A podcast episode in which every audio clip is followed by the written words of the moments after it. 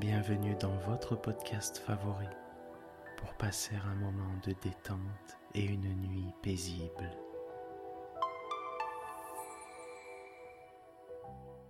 Installez-vous confortablement et profitez chaque soir de votre moment de relaxation avec le podcast Dormir sans souci.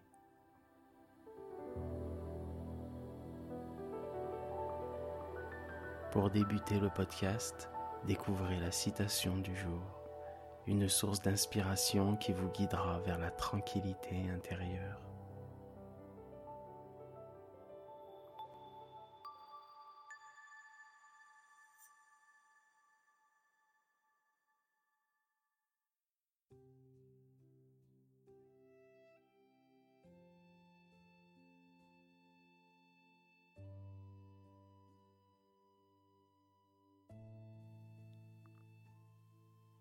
Notre citation du jour nous a été proposée par notre abonné Léa de Bordeaux. Les petits gestes, multipliés par des millions de personnes, peuvent changer le monde. Cette citation de Howard Zinn nous rappelle la puissance de l'unité et de la solidarité.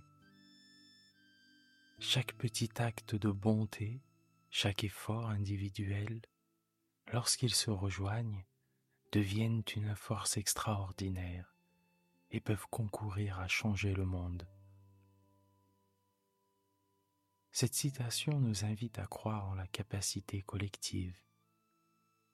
Même lorsque les actions semblent modestes, ensemble, nous pouvons réaliser des changements significatifs et propager la bienveillance partout. Merci Léa.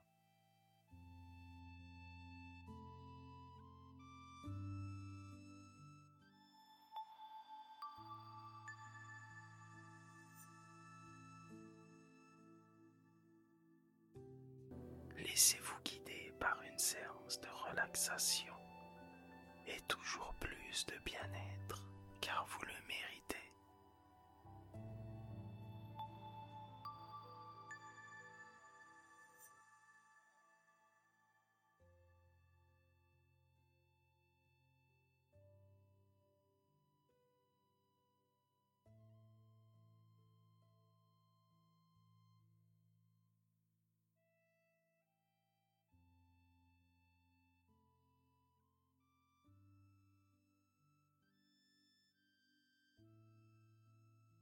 Vous êtes allongé et votre lit est un cocon. Vraiment. Vous êtes allongé dans un cocon enroulé de bienveillance. Et tout cet instant est le vôtre.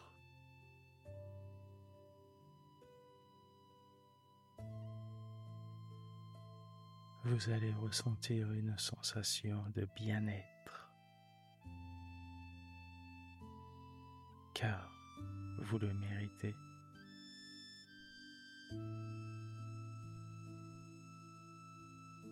Fermez les yeux doucement. Prenez une profonde inspiration par le nez en remplissant vos poumons. Et expirez lentement par la bouche.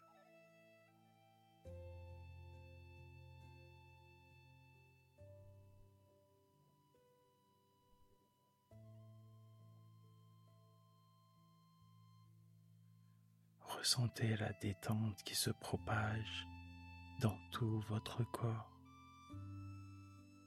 à chaque inspiration à chaque expiration.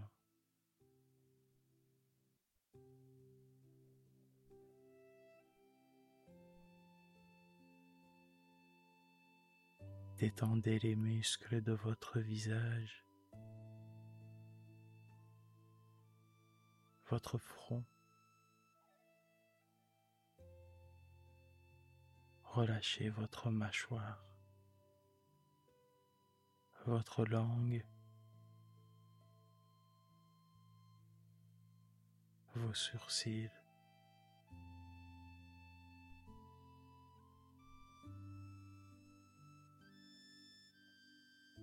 Détendez vos épaules complètement.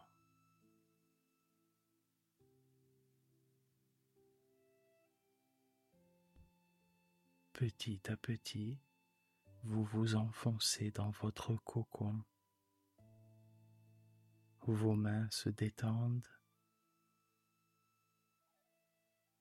vos cuisses, vos jambes entières et vos mollets et vos pieds.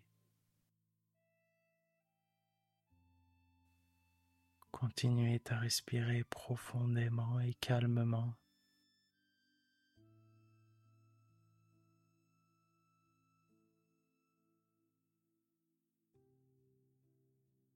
Vous êtes prêt à passer une nuit magnifique. Et n'oubliez pas, vous êtes une personne formidable.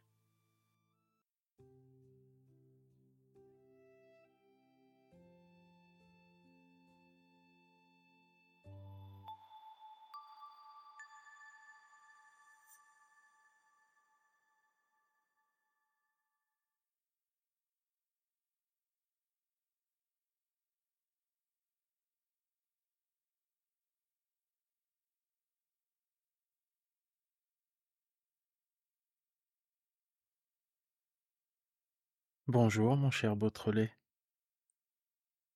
Vous êtes un peu en retard. Le déjeuner était fixé à midi, mais enfin, à quelques minutes près. Qu'y a-t-il donc? Vous ne me reconnaissez pas Je suis donc si changé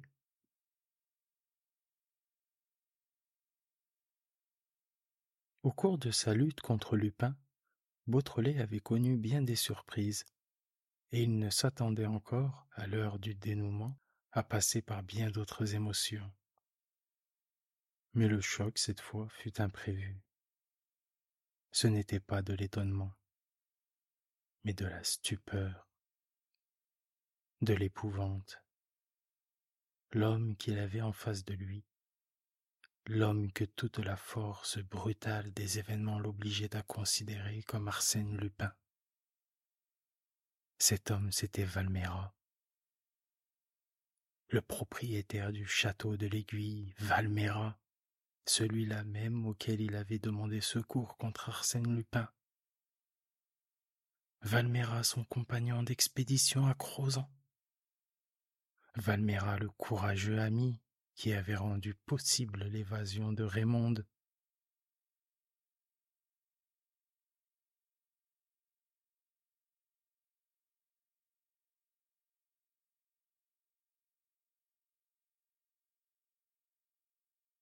Vous, c'est donc vous balbutia Beautrelet.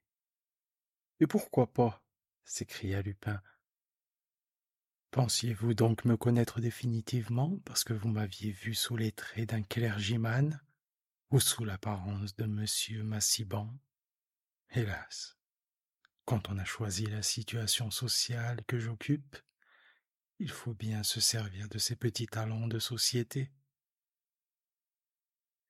Si Lupin ne pouvait être à sa guise pasteur de l'Église réformée et membre de l'Académie des inscriptions, ce serait à désespérer d'être Lupin. Or, Lupin, le vrai Lupin, le voici. Regarde de tous tes yeux, Beautrelet.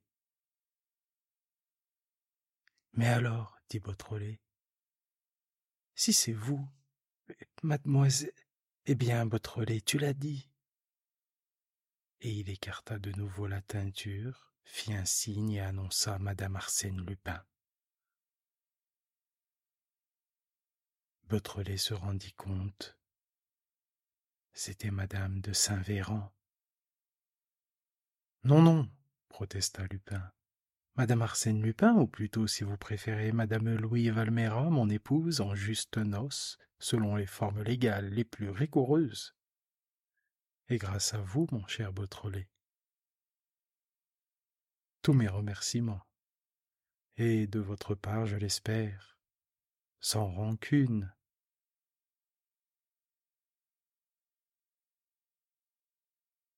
Chose bizarre, Beautrelet n'en éprouvait point de la rancune. Aucun sentiment d'humiliation, nulle amertume. Il subissait si fortement l'énorme supériorité de son adversaire qu'il ne rougissait pas d'avoir été vaincu.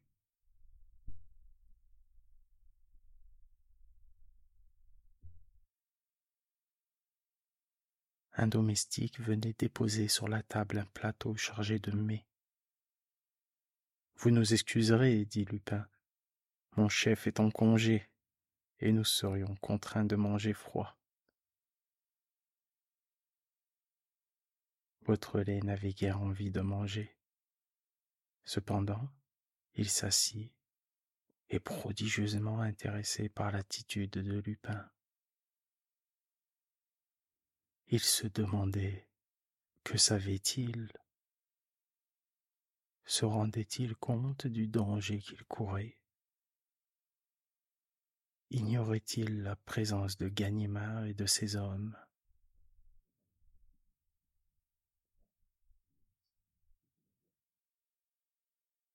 Lupin poursuivait. Grâce à vous, Beautrelet, mon cher ami, Certainement que Raymond et moi nous nous sommes aimés le premier jour. Et l'enlèvement de Raymond, sa captivité, des blagues, tout cela, nous nous aimions. Mais elle, pas plus que moi d'ailleurs, quand nous fûmes libres de nous aimer, nous n'avons pu admettre qu'il s'établit entre nous un de ces liens passagers qui sont à la merci du hasard, Beautrelet. La situation était donc insoluble pour Lupin mais elle ne l'était pas si je redevenais le Louis Valméra que je n'ai pas cessé d'être. C'est alors que j'eus l'idée. Puisque vous ne lâchiez pas prise et que vous aviez trouvé ce château de l'aiguille, j'allais profiter de votre obstination et de ma niaiserie, dit Beautrelet. Bah, qui ne s'y fut pas laissé prendre, mon ami? De sorte que c'est sous mon couvert, avec mon appui, que vous avez pu résister. Parbleu, comment aurait-on soupçonné Valméra d'être Lupin, puisque Valméra était l'ami de Beautrelet, et que Valméra venait d'arracher à Lupin celle que Lupin aimait? Et ce fut charmant, les jolis souvenirs, l'expédition à Crozon, les bouquets de fleurs, ma soi-disant lettre d'amour à Raymond, et plus tard, les précautions que moi, Valméra, j'eus à prendre contre moi, Lupin, avant mon mariage, et le soir de votre fameux banquet. les jolis souvenirs.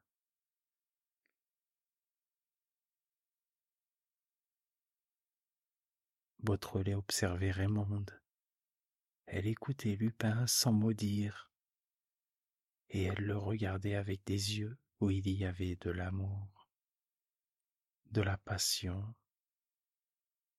et autre chose, autre chose que le jeune homme n'aurait pu identifier, une sorte de gêne inquiète et comme une tristesse confuse.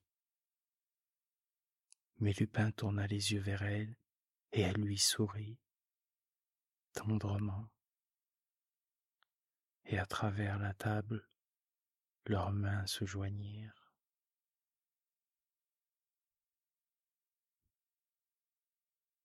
Alors, que dis-tu de ma petite installation, Beautrelet? De l'allure, n'est-ce pas? Je ne prétends point que ce soit du dernier confort. Cependant, quelques-uns s'en sont contentés, et non des moindres. Regarde, regarde la liste des personnages qui furent les propriétaires de l'aiguille. Sur les murs, les uns au-dessous des autres, ces mots-là étaient gravés. César, Charlemagne, Roll, Guillaume le Conquérant, Richard roi d'Angleterre, Louis le onzième, François, Henri IV, Louis XIV, Arsène Lupin. Lorsque Beautrelet finit de lire les noms, Lupin continua. Qui s'inscrira désormais? De César à Lupin et puis c'est tout. Bientôt, ce sera la foule anonyme qui viendra visiter l'étrange citadelle et dire que sans Lupin tout cela restait à jamais inconnu des hommes. À Beautrelet, le jour où j'ai mis les pieds dans ce sous-sol abandonné, quelle sensation d'orgueil retrouver le secret perdu, en devenir le maître, le seul maître, héritier d'un pareil héritage, après tant de rois, habiter l'aiguille,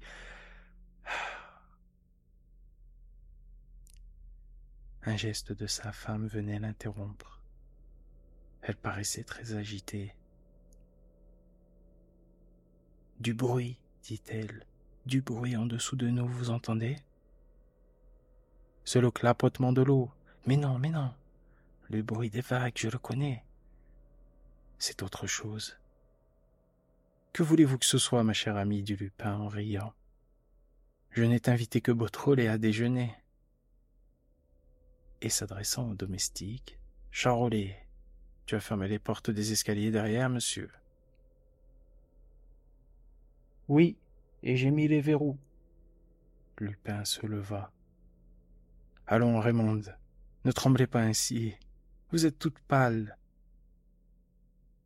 Il lui dit quelques mots à voix basse, ainsi qu'au domestique, souleva le rideau et les fit sortir tous les deux. En bas, le bruit se précisait.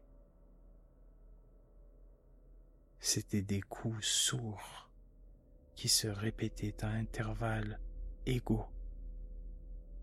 Et Beautrelet pensa Ganimard a perdu patience et il brise les portes.